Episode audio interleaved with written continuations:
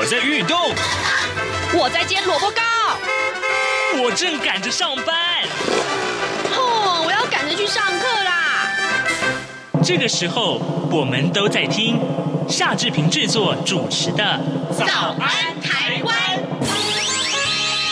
早安台湾带给你最热门的时事访谈，最感动的人物专访，最直接的民意表达。对，让我们一起收听《早安台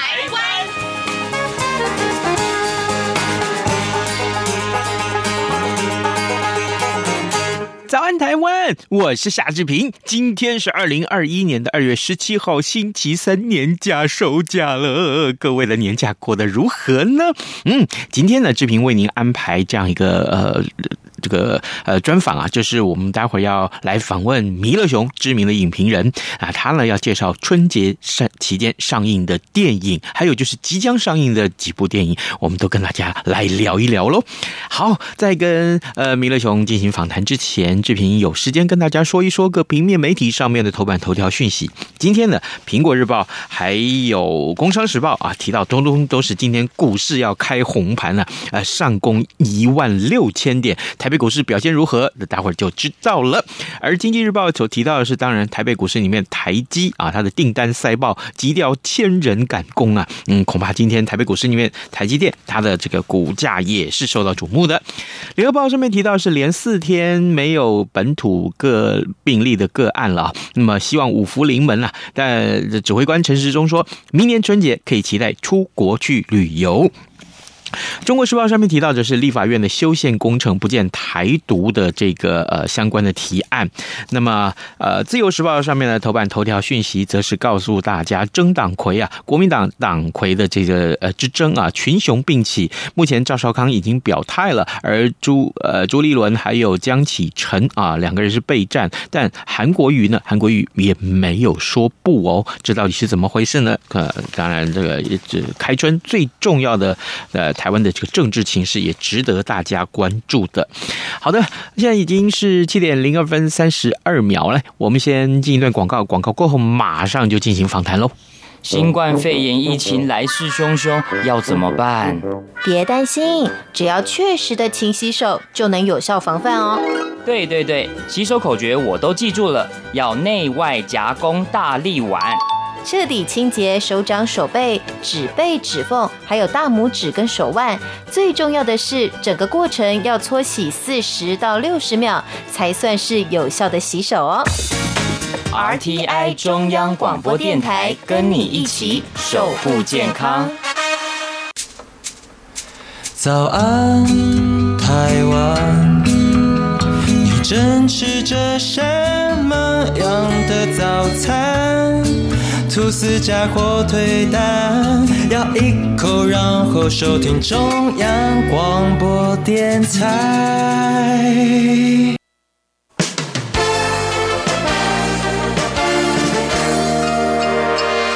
早安，笔记本。这里是中央广播电台台湾之音，您所收听的节目是《早安台湾》，我是夏志平。哎，收完了年假，大家在这个上班日的第一天，不知道各位您有没有觉得，咦啊，好像心还没有收回来呢？那呃，这个既然没有时间了，呃，也不能出去玩，那怎么办？哦，干脆来看电影喽！看电影呢，我们就想到弥勒雄。每一次呢，我们都会。邀请弥勒熊到节目中跟大家聊电影。今天呢，弥勒熊也亲自来到了录音室了。弥勒熊，你早！哎，志平，然后全国听友大家新年快乐，万事如意，谢谢，大发财，谢谢。志平有玩那个那个股票吗？有啊，所以你去年赚了不少。嗯。听说都是几十倍的嘞，然后有些基金，我看那个新闻报道就是几百倍的这样。啊、没有啦，哪有那么夸张？不够的你给哦。没有，所以大家应该呃，这个过年应该过得还不错啦啊。是，好，过年嘛，嗯、免不了这么多的时间休息，嗯、要看电影了。真的，因为现在除了比如说网络上面的一些电影的、嗯、呃收看方式之外。那上呃上戏院这件事情，其实对很多的台湾人来讲是一种仪式。为什么呢？因为这个时间呢，你才会跟你的家人，比如说你的哥哥、爸爸妈妈一起去进戏院。是，平常一定是自己，或者是跟你的男女朋友，或者是比较好要好的朋友嘛。然后很多人会回到自己的住的地方，嗯，比如说老家的戏院去看一些很老的一些，就是很怀旧的感觉的东西。嗯，对。那呃，往年当然都有一些所谓的贺岁片。嗯，那现在呢，比较没有，虽然说没有那种什么港式的贺岁片，但是呃，台湾这边也每年都会上映一些。比较呃，就是我们国人喜欢的一些题材的东西。嗯，我在过年期间是在 Netflix 上面看了《阴阳师》哦，哎，这是新的一个一剧集。中国买了那个日本的那个版权的东西，是呃，画面拍的算美。对，嗯，我也有看了一点点，我觉得就是呃，中国的一些动画的一些技巧好像越来越厉害了。嗯，对对对，是。然后，但是赵又廷的那个模样会让让我有点不习惯，因为他有点。就是有人说很腐哎、欸，就是我我觉得有吗？我觉得奇怪的是说，为什么这些人讲话都要这么的平铺直叙，就是没有什么 呃抑扬顿挫哈？是故意的吗？嗯，我怀疑是故意的，因为这些人演戏就原来不是这个样子。嗯，可能是受限于那个台词吧，就是说呃，故意把它写的比较是属于那个年代，或者是比较幻想的东西。那也应该要有这些。情起承转合，或者对这些情感进去啊，就没有情绪，平平白白的念这个台词，我就觉得好奇怪哦。我是觉得那个气氛，就是说明明知道是中国人，然后故意要演日本人，我是觉得这个比较好玩 啊。这个改编作品啊，没办法。可是就会有一点，就是说，哎，可是他们呃表现出来的样子又很中国的感觉，嗯。然后可是我看过日本的日本拍的《阴阳师》，以前就有真人版的。你就会觉得就不会有什么太怪的地方。哦，所以这个所谓文化移植这件事情啊，可能也是蛮值得在研究的。对，另外我还看了《灵魂急转弯》啊，这是过年那个一直还在上映的。对对对。对对对，好看哎。呃，我觉得蛮不容易，就是说他们在西方的架构底下，嗯哼，你要去讲述一个所谓的因呃轮回这件事情，嗯，就是有人跟我提到说，其实黑人有黑人的文化里面。有这种传统，嗯哼，对，那这个是我不懂的。但是，呃，就就我一个佛教徒的角度来看，我会觉得里面很明白的讲了一些轮回的东西。那这个是西方的基督教文明里面比较少有的，嗯，很有趣。嗯，是，当然，这个呃，大家可以去看一下。我觉得那是一个疗愈的过程啦。啊，嗯，其实他跟那个里面的那个黑人主角，他一心想要就是表演嘛，然后最后就是他有跟妈妈有点因为这个事情，然后。冰室的那个误解，嗯、我觉得那一段虽然片子很短，就是他们他跟妈妈互动的地方虽然不长，嗯、然后有提到爸爸的地方，这个东西是我没办法，我就当场就大哭这样，因为这个我觉得情感戏这个东西真的是随时放在什么地方、什么片段都很能够感动人的。是的那那你呢？你感动的地方是哪里？嗯，对，就是除了那个部分之外，嗯、另外我还觉得说，呃，我很想看完这个电影的时候，嗯、我我我真的很想问。每一个呃，也许是呃呃，心里面有这样疑问的人，嗯、我想问他说：“哎，你做好准备了没有？”嗯、我的意思是说，如果今天等一下下再过五分钟，呃，这个突然有个声音告诉你说：“哎，你。”呃，可能这是你最后五分钟了哦。你说那个前不久那个二十二响的那个国家地震吗？对对对 对。那接下来五分钟之后，嗯啊，你就要上天堂了。嗯，那你做好准备了没有？应该大家都疯掉了吧？有很多人应该会想说，啊，我就没有准备好，我怎么会下一秒钟就要离开了？没有，我觉得跟台湾人的习惯有关系，就是说，呃，我们都很忌讳谈所谓的死亡这件事情。那其实死亡这件事情，如果你准备好啊，它是一个很庄严、很神圣、很。美好的事情，没错，因为呃，就是这就像一个工具嘛，嗯，就是它都有期限，那人更不用讲。虽然我们都不愿意去面对它，嗯、可是我觉得可以借由这个电影呢、啊，呃，应该说好好的去珍惜你当下的每一分每秒。没错，嗯、没错，哎。那米勒熊呢？你你今天上节目，我们要推荐哪些电影啊？呃，我们今天来讲三部片，第一部是《燕》，然后第二部是呃《附身犯》，然后第三部是呃已经上映了一段时间的《角头》。角头对第三集外传。那这个电影其实相当特别，因为呃，它等于是在《角头一》《角头二》之外又开了一个加了爱情故事、加了爱情的成分的一个这样这个电影。那我看完以后其实有点大吃一惊，因为。呃，没想到台湾可以拍出类似像《教父》这样子等级的那一种东西出来，我觉得这个是相当厉害。因为呃，我们都一直常常会讲到说所谓的暴力美学嘛，嗯，那这个东西已经有点泛滥，但是我觉得这部电影里面它不会过度去强调所谓的暴力的成分，但是呃，因为加入了比较软性的东西，所以让这个片子个别觉得更呃有有有声呃就是。更更更更有血肉这样子，然后你会觉得就是这个导演非常的厉害，他居然能够呃用这么样沉稳的方式，嗯，然后这么样的。尤其是那些场景，我觉得呃，刘国珍，嗯，呃，就是我们之前介绍那个柯在。对被忽视的这位 呃非常年轻的，对对，但是他在这部片子里面，我后来才发现，原来角头二也是他，对对，我以前都没有注意到。那角头二其实已经让人家很惊喜了，因为呃，严正国就是自己来下去导演，然后他自己本身也算是。讲难听点，就是有有混过黑道的感觉的啊。那他拍这个黑道的电影，当然是相当的拳拳到肉。是，可是呃，原来这个呃，这这部片的呃外传的导演，他其实角头一。角头一是当副导，角头二是当执行导演，等于是说严正国也是非常倚重他。然后第三部他自己就又变成编剧又加导演，所以我会觉得可能到了一个收成的时间吧，所以才能够把它调配的这么样的好看。是，嗯，可能听众要问说啊，角头三啊，就是我们所看到这个外传啊，龙榴莲啊，浪榴莲，它的。剧情大致上是在讲什么？呃，其实故事很简单，不暴雷的原则就是，其实也没有关系，因为它就是我们在预告里面都看得很清楚嘛。就是呃，女主角啊，这个谢欣颖演的一个摄影师，那她是代班，那就不小心就碰到了郑人硕。那因为他一开始就迟到，所以就变成他呃，就是郑人硕就是不假颜色，就是对他，就没想到他必须要帮呃，就是因为没有助理，所以呃临时代班，所以就把郑人硕是抓来代班，所以他就变成说一个黑压低的地方，然后就变。变成助理就是要扛着那个什么灯，然后那个那个呃谢欣怡就对他大小声的，咔咔管你啦，哦高一点啊，打要要对对准那个被拍的对象什么什么，然后他们两个就当下就就已经有结缘。那这个戏我觉得很好看的地方就是前五分钟，他完全按照好莱坞的规则，就是。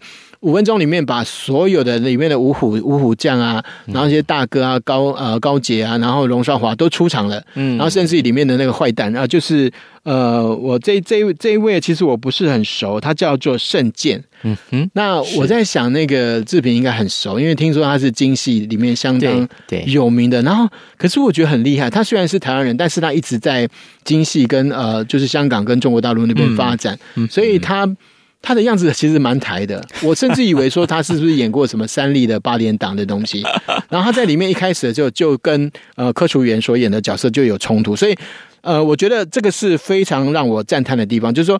台湾的电影居然有办法在前面开场五分钟就把所有的冲突点，嗯，跟所有主要的角色在一次里面都交代清楚，这个是非常让人家赞叹的。就是呃，三部戏里面其实一开始的时候，你所有的角色都应该要出现，嗯，而且将会发生，譬如说爱情，譬如说冲突，嗯，譬如说呃两个老大之间的一些呃那些恩怨情仇，对对对，他一下子在五分钟里面都帮你交代的非常清楚，而且他设计成像类似像一镜到底的方式去拍，哇哦，所以我觉得很过瘾，就是。嗯，我觉得他胆识也很够，嗯，然后那些演员，尤其是这次演员非常的齐，呃，二三十个演员都演得非常非常的好。我说哈，就是如果到时候金马奖提名的时候，可能他们必须也要你死我活这样子，就是在呃提名奖项上面可能会有呈现这样的状况。譬如说像竹生，我们访问过的竹生，他的出场非常的少，他是演谢欣颖的舅舅，嗯，可是他是一个刑警，他却要周旋在这两个老大里面去乔。就是说啊，拜托啊，你侬哈华饼住了哈啊，住然毒品上面哈，那卖人家亏有给我啥，就类似像这样，他他就会用很很直接的方式，可是他出现时间其实非常短。譬如说，他去警告那个证人说说，哎阿伯了哈，我的是阿姑了哈，就是你跟一个就是在你管辖里面的一个小兄弟，然后跟他讲说，哎。你的马子，哎、欸，是我的孙子女哦。对，你想想看，对那个人来讲，他会什么样的感觉？然后，是爱情这个东西放在兄弟里面，我觉得也非常有趣。这五虎将对那个郑人硕的调侃还是什么的，尤其是上次有被提名的张在兴，我觉得他这次演的更好。虽然看起来更没有那个就是有有龙，就是就是我骑啊，那就是你不会看到他特别的用力。郑仁硕也是，我觉得这次他真的有资格被提名啊，这个金马奖最佳男主角，真的里面真的太精彩。龙少华也是，就是他甚至全裸全裸的在那个泡泡温泉，跟那个谁改，就刚刚那个圣剑，对，他们两个在里面那个就是那个机锋啊，然后那个肢体动作啊，嗯，真的是太厉害了，非常非常的好。呃，推荐大家来看这部片子，嗯，我很喜欢，我非常喜欢《浪流连》，对对对对。然后里面的音乐我觉得也非常厉害，里面的配乐其实你会发现啊，它就是几乎忘了它的存在，但是它又随时存在。然后呃，我很少看到台湾的商业片有这么样大量的使用那个呃从头到尾都有音乐的状态下，甚至于呃那个主题曲下的那个时间点也相当相当的好。我看来这是一部。呃，成绩非常整齐的片子，呃，我觉得很了不起。我甚至于说是台湾教父的首部曲。虽然这个片子看起来是第三集，可是其实你没有看过第二集都没差，因为它里面的演员演的真的都太好了。是，你马上就知道他们的个性是什么，他们将会是做什么样的选择。嗯，然后里面的那些，尤其那些打斗的场面，我觉得都非常的克制。嗯，所谓的克制不是那个，就是好像拍的不好，不是那个意思，是说他很知道。什么时候应该发挥到什么样的地步，不会 over 这样子。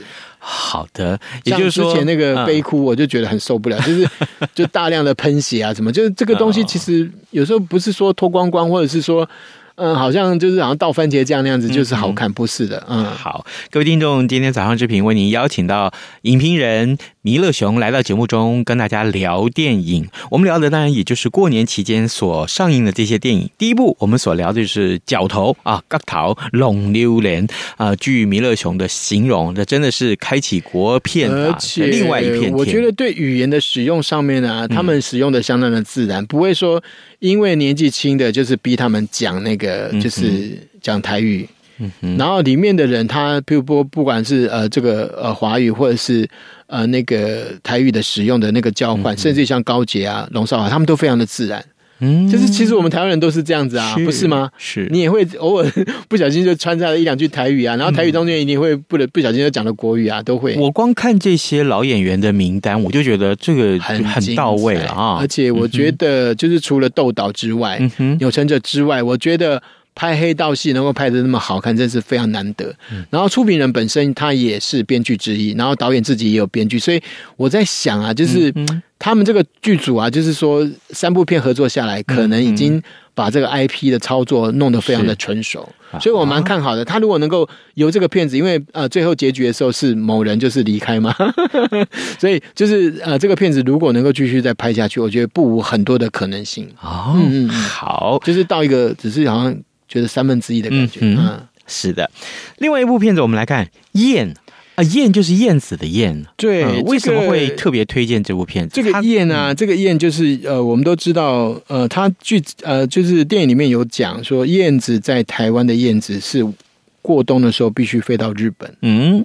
这个这个是真的吗？我不知道，但是就是他既然这样子讲，就是说等于到北国去嘛。嗯哼。那我们都知道，我们台湾曾经被日本就是统治过五十年。是。是那其实台湾人其实有很多人也不知道自己自己其实有日本人的血统，其实也不知道。嗯哼。哦，但是有时候你看那个样子啊，什么就是我们台湾人的脸是非常有趣的。是。那这个燕是呃剧中的那个小小小弟弟，他的就是呃两兄弟当中的弟弟的。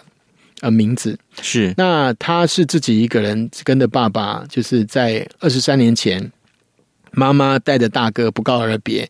那妈妈是高雄人，那等于他在日本的时候，就是非常不适应日本的生活，甚至于呃，譬如说他教小孩子讲说，哦，我是啊，燕燕燕燕讲什么，燕燕讲什么，然后就会被就不是日本人讲话的习惯，然后这个燕小时候就一直被那个同学霸凌。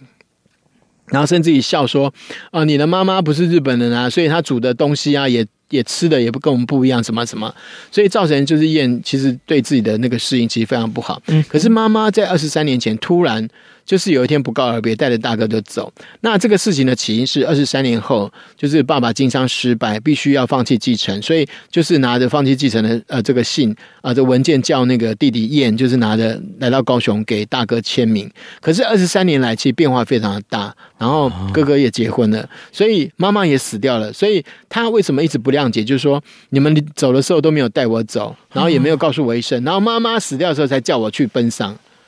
那他没有回来啊，可是就是说，等于二十三年前的总算算总账，就是一下子全部要在高雄解决。哇！那这个导演啊，他叫做金春奎佑，他是非常有名的摄影师。嗯，然后呃，是日本人。对对对对，然后有一个非常有名的 MV，就是米津玄师的《Lemon》。嗯哼，你有看过那个 MV 吗？就是非常的，就是在光影的那个。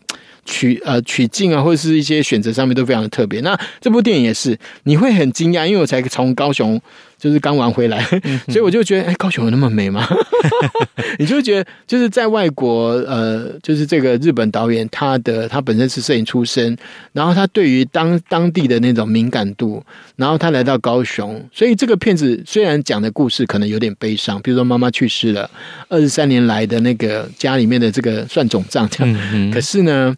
呃，这整个片子里面没有下一地狱，然后高雄当然就更不用讲，就是我住在高雄十几年，所以高雄的那些旗津啊，那些港啊，当然我们就知道很漂亮。可是，在外国人他们的角度去拍，尤其那些忙忙碌碌的那些高雄人的摩托车啊、菜市场啊，就是在。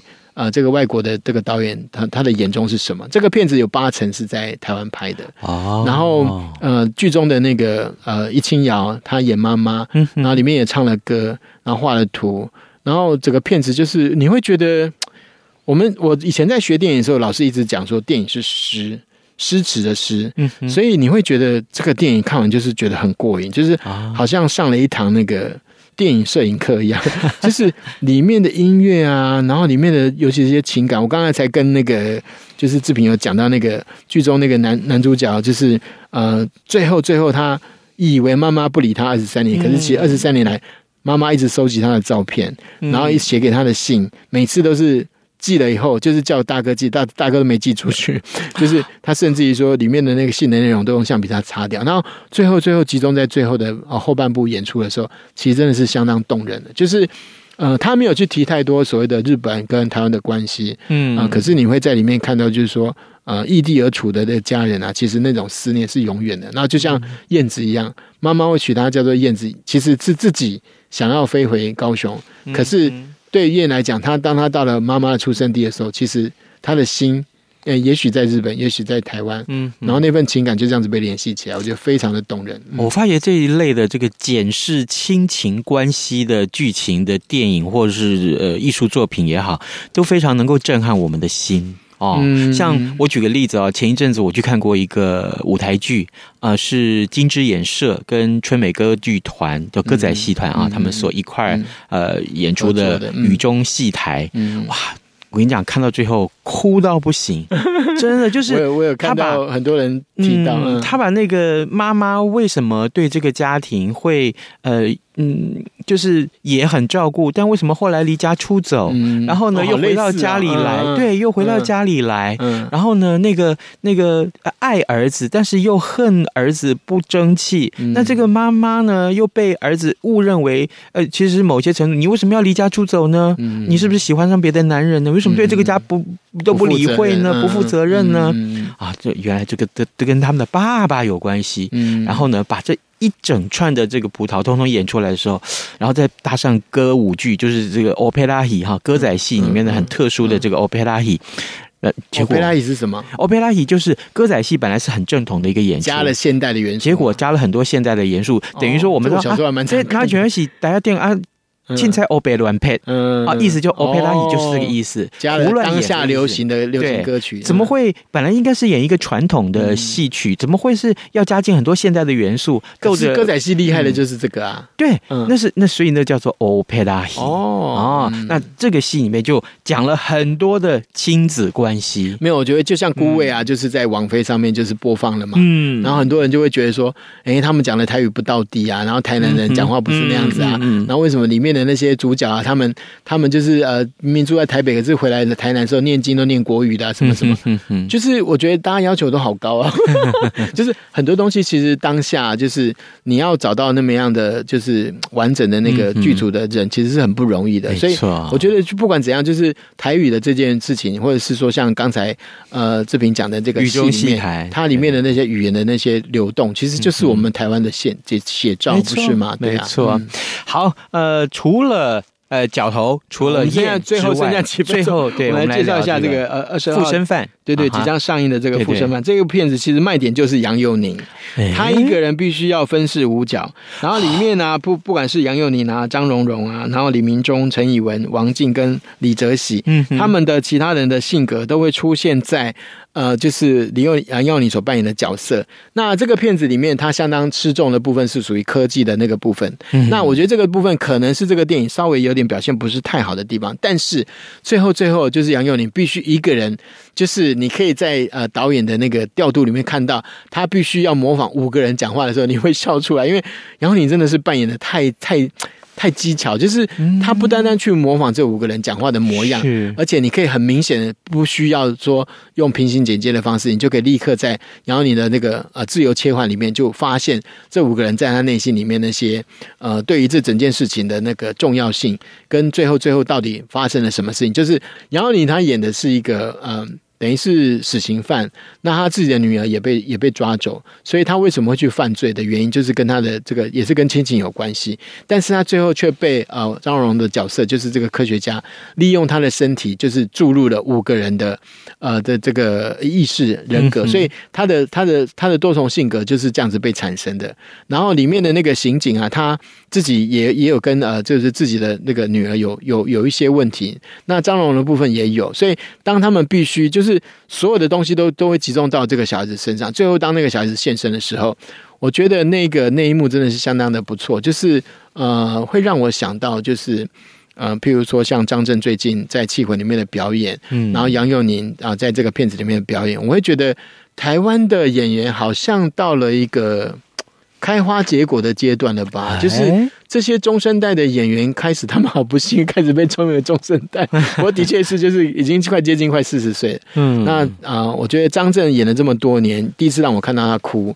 然后杨佑宁也是在这个戏里面，我觉得他对于这个演技的那个切换啊，我觉得到了非常啊、呃、收放自如的程度。所以，我觉得这个片子应该会也卖的不错。而且，尤其是里面的一些呃，肖立修导演他自己本身。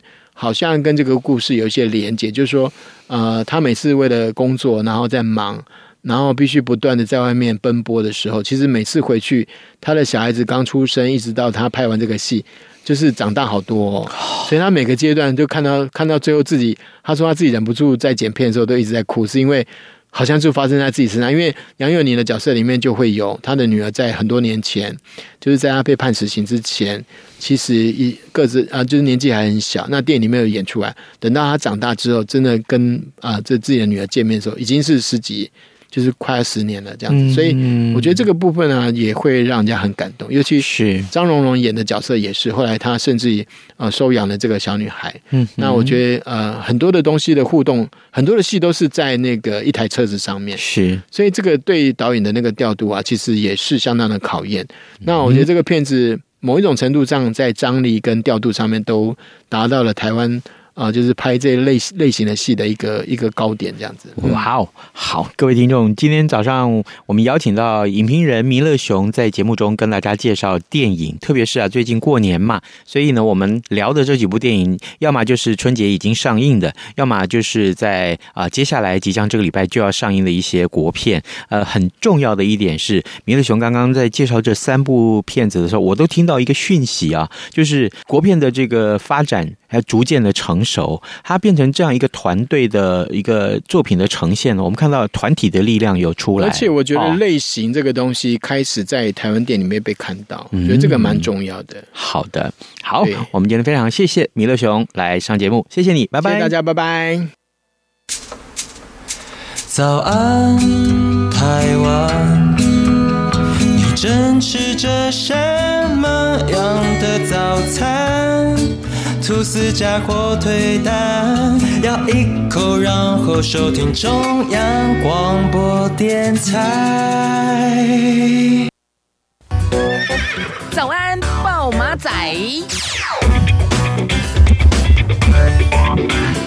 好，当然提到了看电影啊，刚刚我们所介绍的这部电影《角头浪流连》哦，它这个春节的票房已经破了七千七百万，稳坐龙头冠军。所以呢，呃，说不定也真的是啊，大家可以利用假期的时候，如果你还没看这些片子的话，你可以利用假期好好的去看一下，好不好？呃，当然，呃，这个看电影嘛，轻松一下喽，轻松一下喽。昨天有很多有关于这个角头的这个电影啊，《浪流连》这个电影的一些宣传的这个消息出来。它到底能不能破亿呢？哎，大家就一起来关注啊！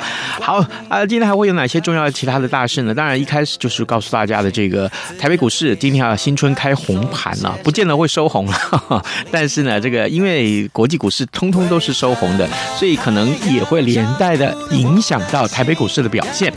好，那今天轻松一点喽，就祝大家这个新年愉快，好不好？牛年行大愿，在这跟您说拜拜，咱们明天再见了。家乡的水果杯果儿 Ice Tea，谁样能让你心一新？反正过了十二点。